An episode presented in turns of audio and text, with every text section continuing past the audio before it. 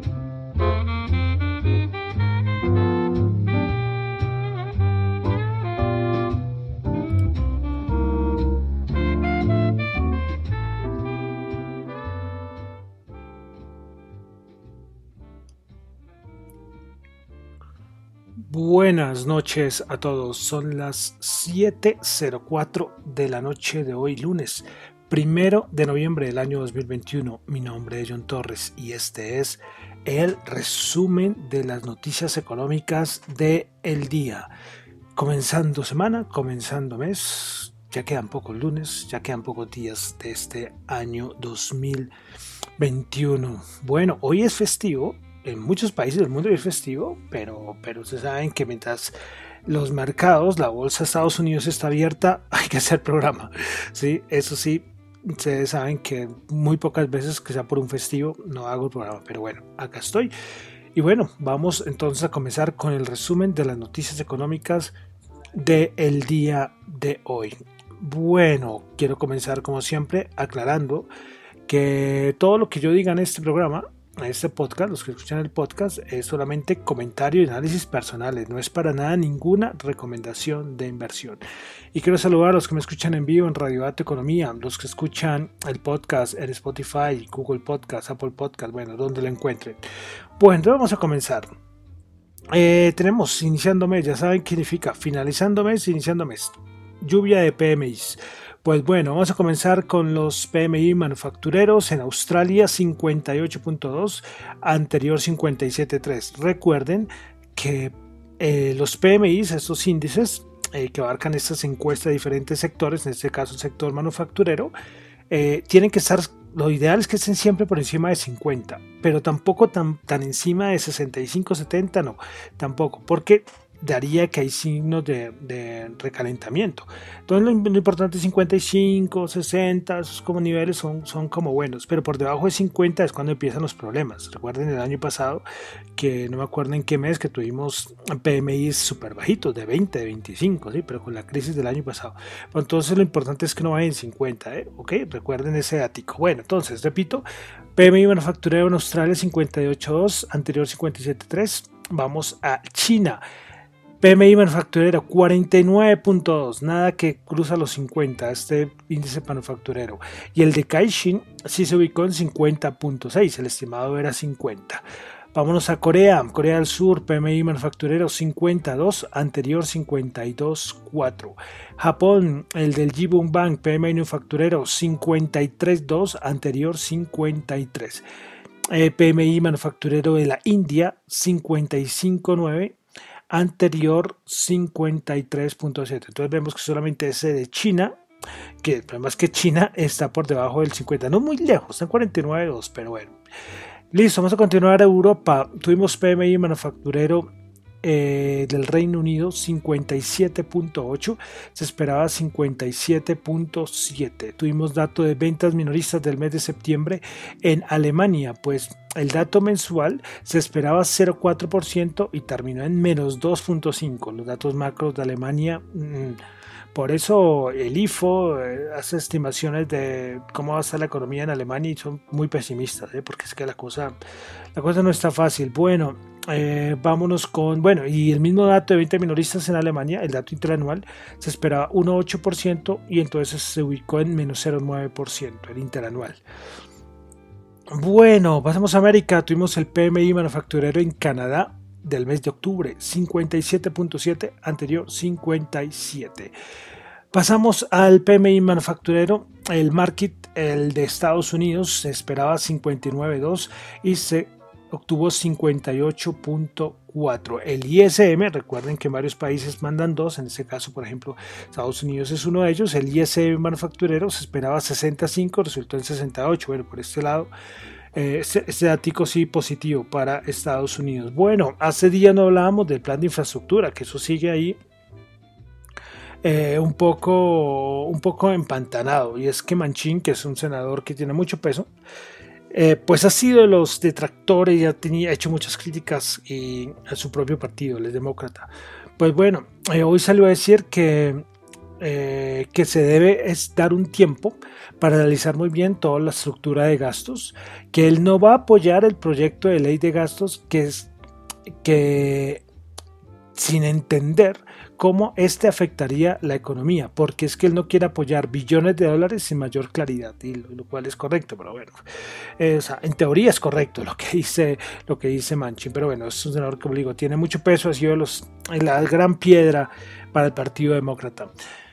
Bueno, más cositas de Estados Unidos, pues Yellen hoy dijo de unas declaraciones, bueno, no sé si fue ayer o hoy, ya, ya lo estoy dudando, eh, dijo que es que no cree que la economía de los Estados Unidos esté sobrecalentando y que ella sinceramente ella no piensa que, que, la inflación se vaya a disparar mucho más y que ella culpa más al COVID que a las políticas monetarias de Estados Unidos respecto al aumento de la inflación. Bueno, Yellen, Yellen está un poco, bueno, y eso que estuvo a cargo de la Reserva Federal, ¿no?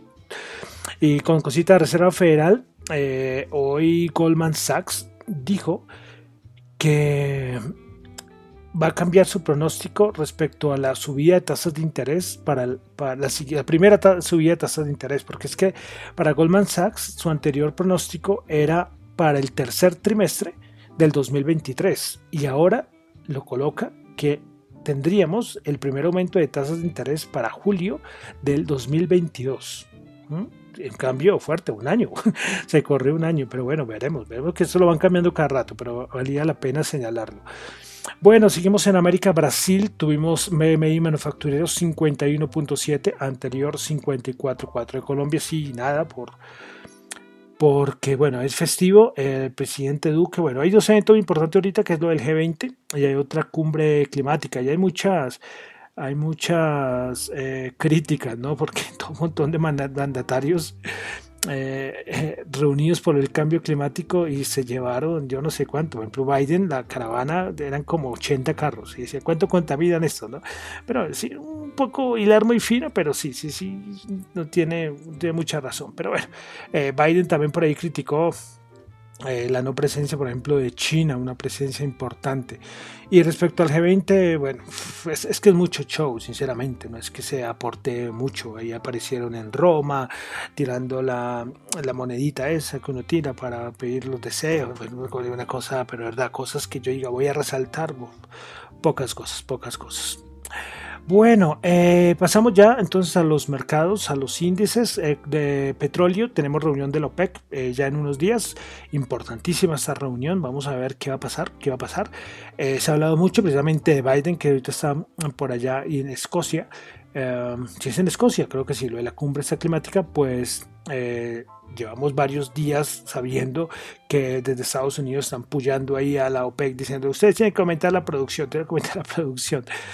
Eh, pero vamos a ver si, si, si, van a escuchar, ¿no? Eh, Biden dijo que, que está descontento eh, ya con Arabia Saudita y otros países porque no aumentan la producción de petróleo para ayudar a bajar los precios de, del gas. Y también que si mm, la OPEC no hace nada, que Estados Unidos va a tomar medidas. no se sabe qué medidas.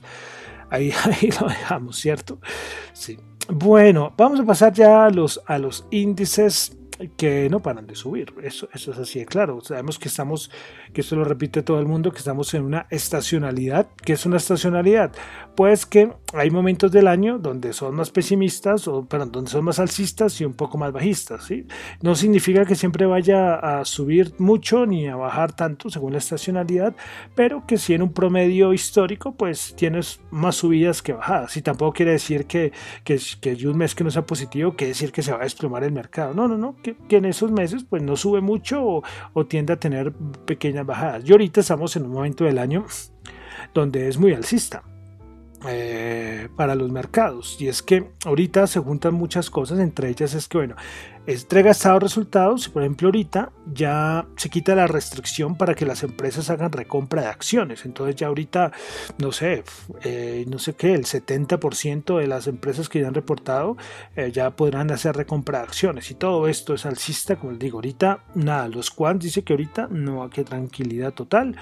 Eh, que no hay ningún problema, digo, a corto plazo, a corto y eh, no sé si atreverme a decir a mediano plazo. Entonces, los mercados tranquilos. Eh. Bueno, pero entonces vamos a comenzar con el Nasdaq 100. El Nasdaq 100 que el día de hoy subió 54 puntos, 0,3%, 15.905 puntos. Principales ganadoras del día tuvimos a Tesla, que no para de subir, 1208, subió 8,4%. ¿eh? Muchos decían que los 1000 los iba, iba a ser difícil que los pasara, y mire, ya va por lo menos pasándolos sin ningún problema. Después, Allen Technologies subiendo 5,9%, 661 puntos. JD.com 5,3%. 82.5 dólares. Vamos con los que más bajaron en el Nasdaq 100. Eh, eh, Chrome Strike bajó el 4,4%, Google, Alphabet bajo el 3% y Intuit bajo el 2,7%. Vamos ahora al, y todavía no sé si el Nasdaq ya está máximos históricos, que yo no sé, ya me confundo, ¿eh? con máximos históricos cada rato, que de verdad me confundo. Bueno, el SP500, 4613, hoy tocó máximos históricos, no sé si cerró los máximos históricos, pero sí los tocó. 8, 2, eh, puntos subió eh, o 0,1%, prepara ganadoras en el SP500 Tuvimos a Franklin Research con 11,6%, tuvimos a Tesla 8,4%, a Allen Technology 5,9%, principales perdedores el SP500, AON menos 4%, Le Harris Technologies bajando el 3,9% y Fortinet bajando el 3,6%. Vamos ahora al Dow Jones. El Dow Jones el día de hoy subió 94 puntos, 35.913, 0,2%. ¿Acaso tocar los 36.000 puntos el día de hoy? El Dow Jones. Bueno, principales ganadores el Dow Jones, tuvimos a Boeing subiendo el 3,6%, Dow subió el 2,6% y McDonald's subió el 2%. Principales perdedoras, Home Depot bajó el 1,4%, United Health bajó el 1,3% y Microsoft bajó el 0,6%. Curioso, ¿eh? eh bueno, es que les iba a decir una cosa, es que el, saben que el índice, yo siempre les he dicho que los índices son una canastica de varias acciones, el SP500 tiene 500 acciones dentro de esa canastica, pero hay unas que son más importantes, tiene más peso, entonces hay veces que, que el, el SP500 sube, pero muchos de los 500 bajan, ¿sí? Pero los que lo jalonan son los que más pesan, ¿no? Eh, Facebook, eh, Google, eh, bueno, todos los que más pesan. Y en este caso algo curioso es porque ustedes le acaban de escuchar, por ejemplo, Microsoft bajó, Alphabet bajó, Facebook no lleva sus mejores días, pero, pero aún así el, el SP500 subió y es que hay un, hay un, hay un índice, que es un ETF, que refleja todos los, cómo sería el comportamiento del SP500 si todos los todas las acciones pesaran lo mismo. Eh, se me fue, se me fue el nombre, yo lo tenía acá, pero a ver, yo, yo lo he repetido varias veces en el, en el, podcast, en el programa lo he repetido varias veces. Pero bueno, ¿a qué voy? Es que eh, hoy tuvo una mayor subida, o sea, el, de la misma ponderación tuvo mayor subida al, al SP500 que conocemos. ¿Eso qué quiere decir? Pues que es algo positivo porque están subiendo casi la mayoría de los componentes del índice y no solamente algunos. Eso es un punto importante, ¿eh? eso es una cosa más bien para resaltar. Listo, vamos a continuar. A, eh, bueno, ustedes saben que cuando la Bolsa de Colombia está en festivo, podemos, tenemos un tiempito, porque hoy fue mercado cerrado, para mirar los índices europeos. El IBEX 35 de España subió el 1,3%, el DAX alemán subió el 0,7%, el FTC 100 de Londres subió el 0,7%, el CAC francés subió el 0,9% y el Eurostock 50 subió el 0,7%. Como pueden ver, todo súper, súper verde. Bueno, vamos a continuar algo de commodities. El petróleo WTI 83.9 subió 0.7, Brent 84.4 subió 0.8. El oro 1794 subió 10. Ah, una cosa que me olvidó comentar es que me voy acordando de cosas que se me olvida anotar, porque me toca hacer un pequeñito, un pequeño libreto, ¿eh? para que no vean que eso no es de venir acá a hablar, no me toca organizar las cosas y a veces que se me escapan.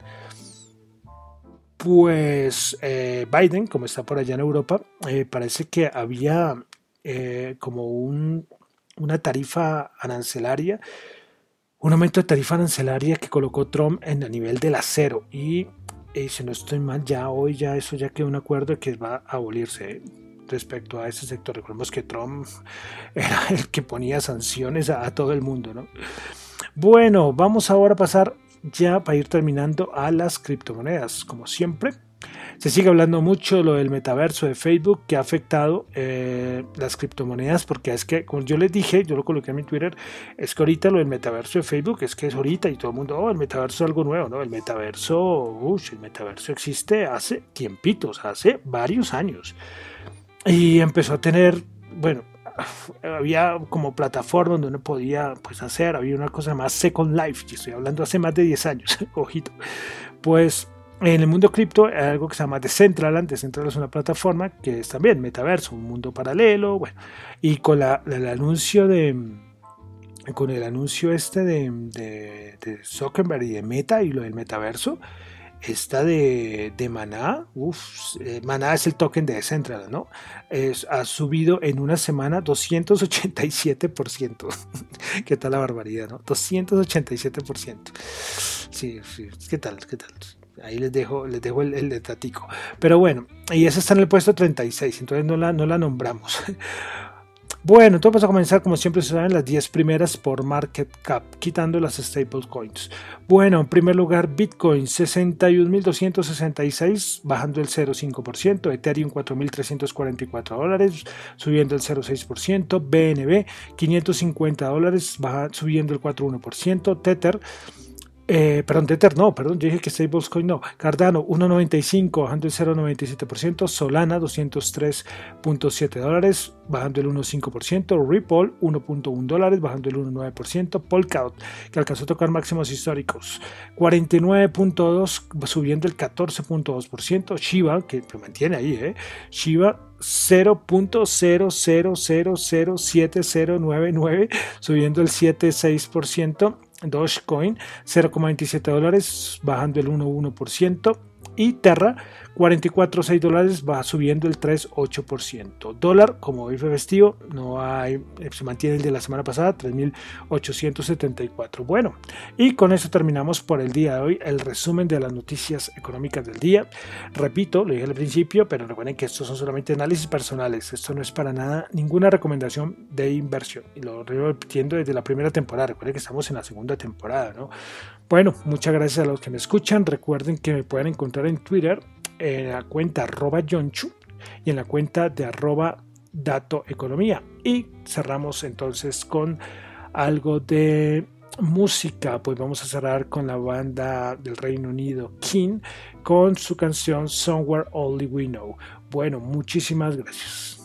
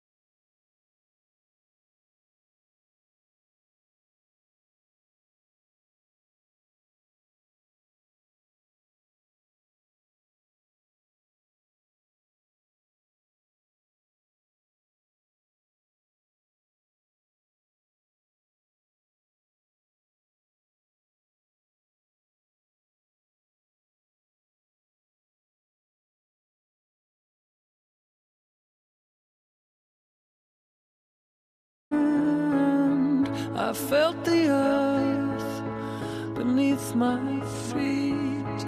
Sat by the river and it made me complete.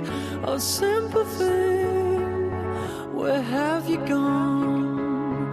I'm getting old and I need something to rely on. So tell me when you're gonna let me in. I'm getting tired and I need somewhere to begin. I came across a fallen.